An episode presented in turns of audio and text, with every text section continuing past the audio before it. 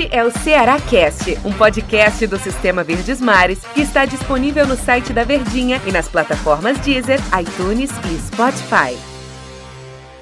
Olá, amigo ligado no Ceará Cast. Bom dia, boa tarde, boa noite, boa madrugada para você que nos acompanha aqui nos nossos podcasts, em especial Ceará Cast. Um grande abraço para você, torcedor do time do Ceará.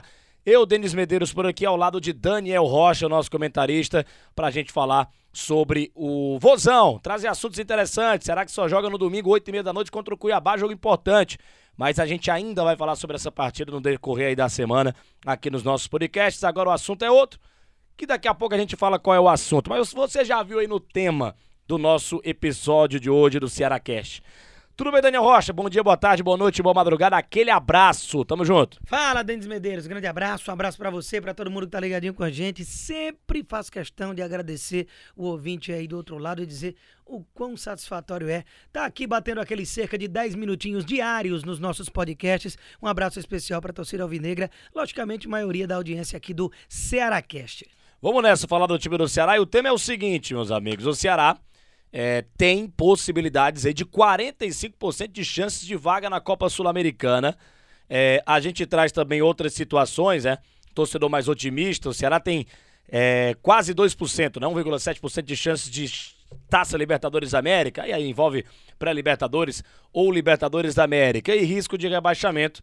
O Vozão aí tem 5% é, 5,6% de chances de rebaixamento. A pergunta que eu te faço é a seguinte, Daniel Rocha, perguntei até durante a semana isso também lá no programa Show de Bola da Verdinha, todos os dias às 5 da tarde. não lembro. Perguntei, perguntei durante a semana. Qual é o grande objetivo do Ceará na competição, cara? É a chance nessa, pelo menos pré-Libertadores, porque o Fortaleza, o maior rival, provavelmente vai conquistar essa vaga. A gente sabe como é, como é que é o ego, né? De torcedor, ainda mais vendo o rival indo para uma competição maior. Chances de Sul-Americana, será repetir a Sul-Americana? 45% de possibilidade, pouco mais de 45%. E pouco mais de 5% de, de rebaixamento, ou seja, ele tem totais condições de permanência e acha até que será vai permanecer. Mas te pergunto, a visão do comentarista, do, do cara que está acompanhando o Campeonato Brasileiro, os concorrentes, as outras equipes, está analisando a tabela de classificação e a tabela de jogos do Vozão.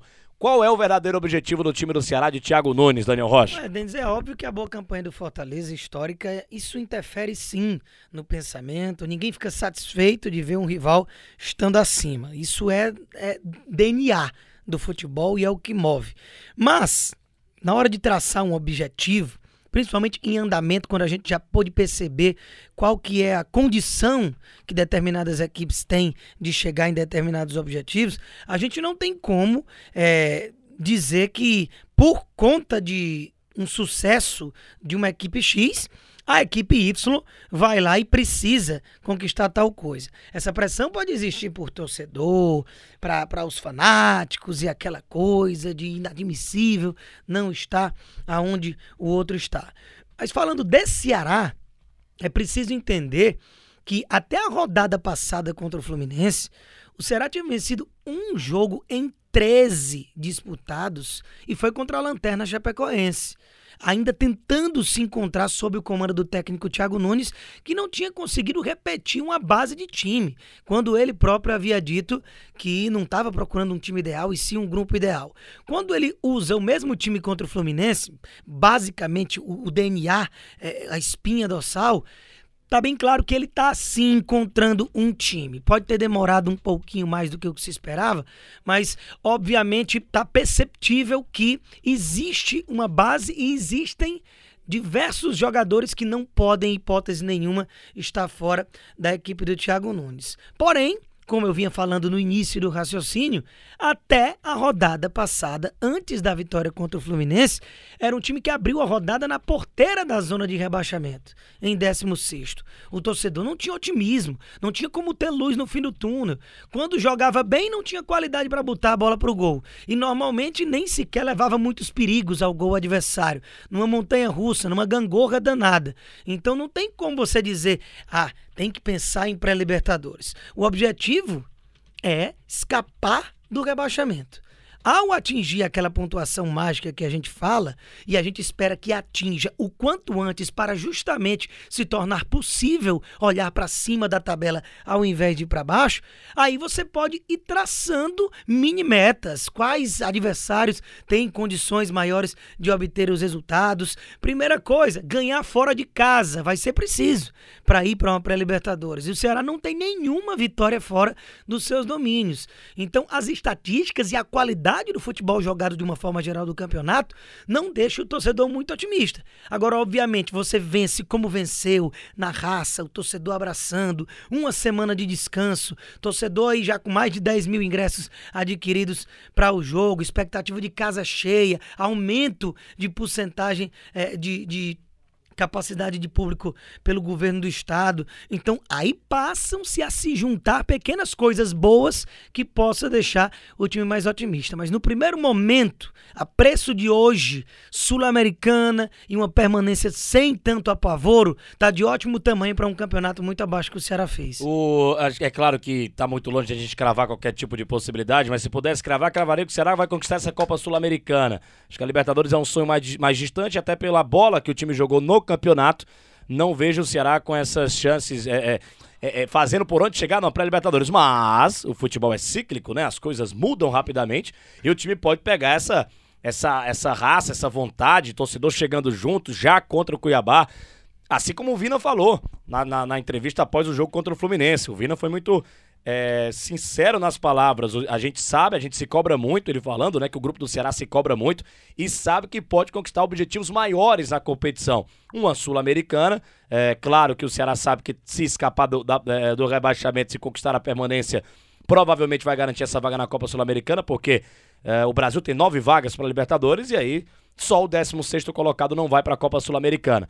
Mas o Vina falou sobre isso. O Vina é uma peça fundamental, um, um possível ídolo, né? Ou se já não é ídolo do Ceará, um, um, líder do grupo do Ceará. O torcedor gosta muito dele, ele sabe a importância, que o peso que tem a palavra dele. E ele disse: vamos brigar por objetivos maiores. A gente se cobra, a gente sabe que a gente pode conquistar uma vaga até na, na, na Libertadores, obviamente que o Vino falou de pré-Libertadores, que pode ser G9, né? O nono e o oitavo colocado. E no momento a gente sabe que a briga ali tá com Cuiabá, com América Mineiro, São Paulo chegando, ou seja, na o Fluminense também que não tá tão longe, então é uma briga por ali. Mas para ficar nessa briga, nesse sonho de pelo menos chegar na pré-Libertadores e mostrar para o torcedor que ó, o rival foi, mas a gente foi também para uma fase anterior e vamos tentar lutar para ir para a mesma fase, que aí dá no mesmo. É, é claro que terminar à frente, né? O rival ter terminado à frente, o time do Fortaleza vai deixar o torcedor do Ceará um pouco magoado, mas, mas, garantir a vaga na pré-Libertadores no outro ano, em 2022, garantir essa vaga na Libertadores, o torcedor vai, vai esquecer qualquer tipo de, de, de birra, né? Ou qualquer tipo de, de mágoa por ter terminado atrás do rival. Muito pelo contrário, uma arrancada e o Ceará indo para uma pré-Libertadores vai trazer um otimismo e uma, e uma até grupo também no Ceará, para mostrar para eles que o Ceará é capaz sim de chegar nesse objetivo maior dentro da competição. Mas já tem que aproveitar esse fator casa nas últimas rodadas do Campeonato Brasileiro para garantir a permanência e tentar beliscar pontos fora de casa. A missão não é fácil. Por isso que eu acredito, Daniel Rocha, na minha visão, que é mais viável o Ceará chegar na Copa Sul-Americana, como você disse. Mas, querendo ou não, o que o Vina falou de, de lutar por essa pré-Libertadores é interessante, né, cara? O Vina tem que falar isso mesmo, tem que carregar esse grupo do time do Ceará e chamar a responsabilidade e almejar coisas grandes na competição. Não, quando ele fala isso, ele não tá querendo dizer que o objetivo do Ceará é. O objetivo traçado é chegar na Libertadores e, e pronto, que se não for isso, vai ser frustrante. É quando você tem uma meta, por exemplo, o Atlético Mineiro, se não pensar em título brasileiro, loucura total, né? Flamengo, é. né? Flamengo também tem que querer isso. Palmeiras é o, é o segundo colocado, tem que pensar. Mas é, objetivo mesmo, primeiro, como eu, como eu pontuei, até a rodada passada, era desesperadamente, inclusive, se reencontrar com as vitórias para respirar a questão de rebaixamento. A questão é que com tanta distribuição de vaga para as competições, você escapar de uma Série B hoje, praticamente te dá uma vaga internacional. Até o 15º colocado vai para a Sula, né? Só o 16º, um timezinho apenas, fica ali sem ir para nenhuma competição internacional. Então, ao escapar do rebaixamento como meta principal, você acaba mais uma vez indo para a Sula e é mais ou menos o que eu acredito que estaria de ótimo tamanho para o Ceará. Obviamente, se você ganha do Cuiabá, se embala, começa uma atmosfera positiva, você começa a acreditar. É possível sim, chegar em nono, dá demais. Tem times ali que estavam brigando lá embaixo até há pouco tempo. Atlético Goianiense, América Mineiro, o próprio Cuiabá, são equipes que também compartilham desse sonho e brigaram para não cair o campeonato inteiro. Vamos aguardar, né? Vamos aguardar. Daniel Rocha, valeu, grande abraço do nosso tempo aqui, hein? Vamos lá, tamo junto. Até a próxima. Valeu, valeu. Até a próxima edição aqui do Ceará Cast. Tchau, tchau, gente. Este é o Ceará Cast, um podcast do Sistema Verdes Mares que está disponível no site da Verdinha e nas plataformas Deezer, iTunes e Spotify.